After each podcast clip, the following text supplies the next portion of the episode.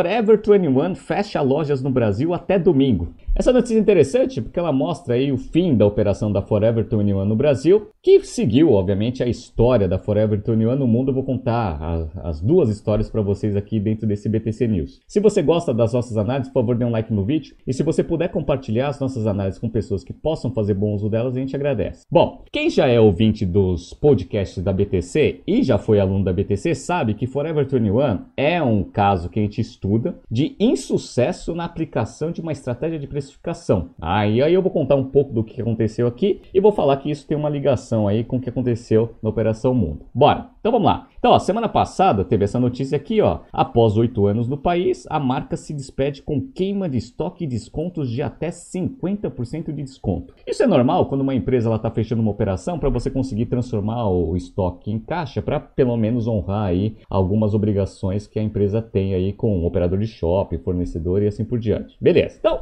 fechou a operação no Brasil. Demorou até, né? Então, eles anunciaram que eles iam fechar as últimas 15 lojas que eles tinham, chegaram a ter 36 lojas, e aí, eventualmente, iam continuar só com uma operação online, mas também, né, essa operação online, mais cedo ou mais tarde, vai fechar. Por que, que isso aconteceu, Renato? Por vários motivos, mas vamos explorar um pouco mais aqui do que um consultor aqui, entrevistado pelo Valor Econômico, colocou. Ele colocou o seguinte, ó, esse Eduardo Yamashita, é, que o fast fashion aqui no Brasil, ele não funcionou da mesma forma que ele funcionava lá nos Estados Unidos. É, basicamente foi isso que ele colocou. E aí, como não funcionou, eles não conseguiram ganhar escala e não diminuíram o custo né, operacional. Consequentemente, a empresa trabalhou no prejuízo até chegar nesse, né, nesse final que a gente está vendo aqui na notícia. Bom, eu concordo em partes aqui com essa explicação. O que eu acredito que deve ter acontecido foi o seguinte: a Forever 21, é, tanto no Brasil quanto no, no, nos Estados Unidos e no mundo inteiro, ela se apoiou numa estratégia de precificação extremamente agressiva, com preços muito baixos, praticamente, né?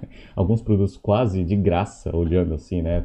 O quanto que você conseguia precificar os produtos em relação aos concorrentes. E eles não conseguiram, eventualmente, ter a escala suficiente para conseguir fazer a empresa ser, ser, lucrativa. Porque o que acontece? Você pode até utilizar uma estratégia de, de, de, precificação baixa como uma estratégia de penetração. Só que a gente sabe que trabalhar com preço baixo, você atinge uma camada da população que, eventualmente, talvez não seja aquela que vai gerar a lucratividade necessária para você manter a sua operação rodando. Eu acredito que tenha sido isso que foi né, a, o equívoco da estratégia de precificação da Forever 21 no mundo e no Brasil. Só para vocês terem uma ideia, vamos contar um pouco da história aqui no Brasil que reflete um pouco do que ela, que ela fez na expansão mundial. Bora! Tudo começou em 2014. Aqui, ó, 2014. Forever 21 chega ao Brasil com roupas de fato baratas, né? Então, eles entraram no Brasil com uma precificação extremamente agressiva. Então, ó, reportagem do site da Veja, ela foi lá, fez uma, uma análise de preços ali, viu que tinha assim, ó, blusas a R$ 8,90, calça jeans a R$ 34,90, vestido R$ 44,90 e saias a 28,90. Galera,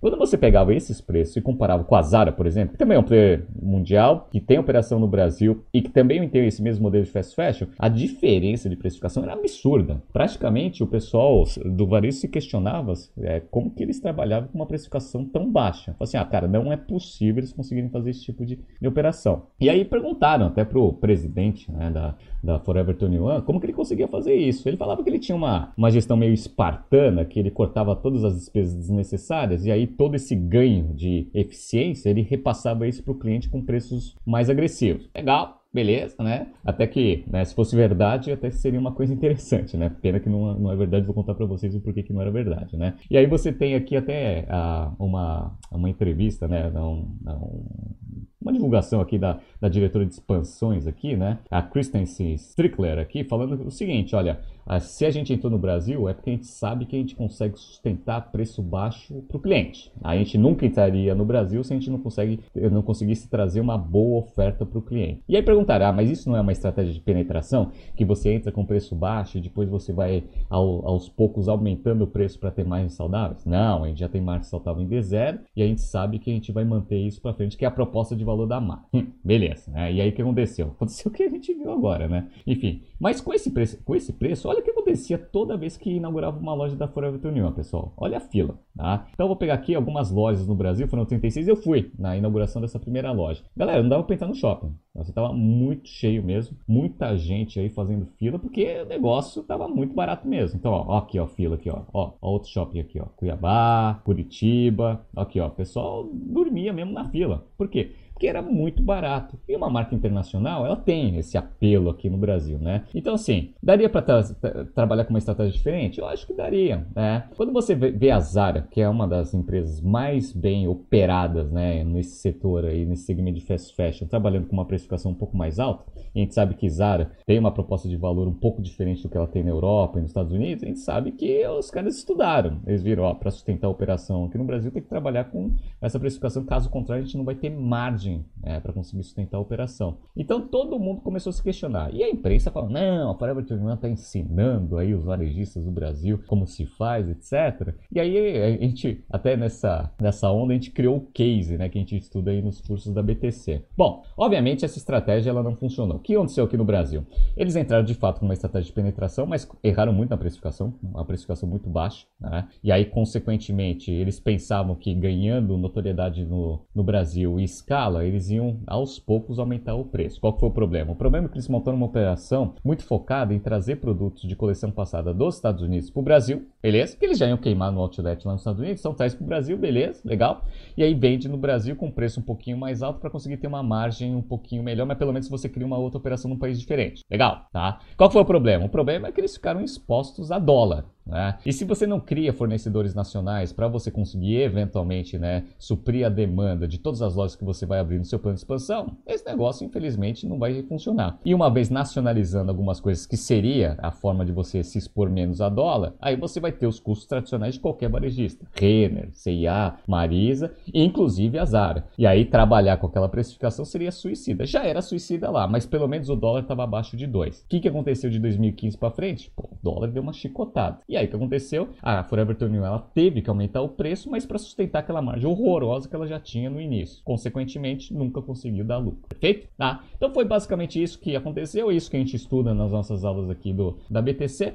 Isso foi a estratégia que a Forever 21 uh, utilizou para crescer no mundo. Tanto é que lá em 2015, só para vocês terem uma ideia, a empresa chegou no seu auge de faturamento 4,4 bilhões de dólares no mundo inteiro e os fundadores, eles até entraram na lista da Forbes ali, dos bilionários, com uma fortuna estimada em 6, quase 6 bilhões de dólares. Legal, então o negócio estava crescendo, mas de forma insustentável, da mesma forma que eles fizeram no Brasil. O que, que vocês acham que aconteceu no mundo inteiro? As operações começaram a degringolar. E aí que chegou lá em 2019, eles já começaram a fazer é, otimização. Então, ó, Forever 21 começou um downsizing aí na operação do Reino Unido em alguns países da Europa e começaram a fechar a operação na China. Ah, então o negócio já estava mostrando fragilidade ali em abril de 2019. Até que em junho de 2019 eles já começaram né, a implementar um plano de reestruturação, né, contratar consultoria, etc. Começaram a divulgar isso para o mercado até para dar um, né, um, né, uma satisfação ali para alguns credores que provavelmente não estavam recebendo, né, ou operadores de shopping center, ou eventualmente ali bancos né, e fornecedores, até que não teve jeito. Né? Olha como foi rápido negócio. Em setembro de 2019, eles já tiveram que pedir recuperação judicial. Provavelmente porque as, as obrigações estavam batendo na porta e, infelizmente, a empresa não conseguiu sustentar.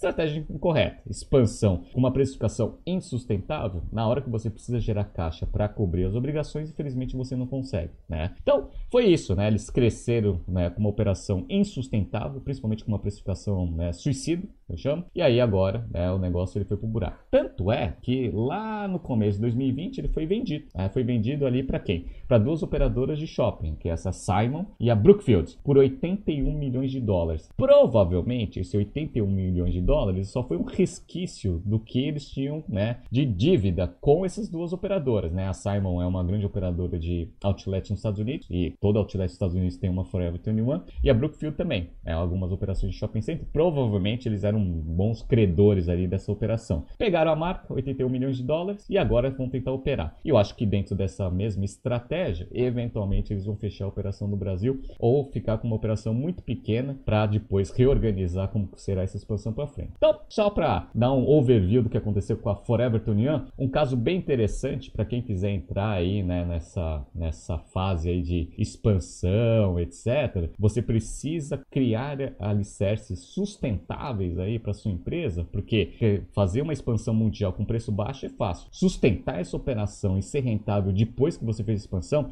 isso é um negócio extremamente complicado. Infelizmente a Forever 21 não conseguiu, fechando operações aqui no Brasil. Perfeito? Bom, tá surgindo aqui mais alguns BTCs News. Não se esqueça de se inscrever no canal e na nossa newsletter. Grande abraço e até amanhã. No canal e na nossa newsletter. Grande abraço e até amanhã.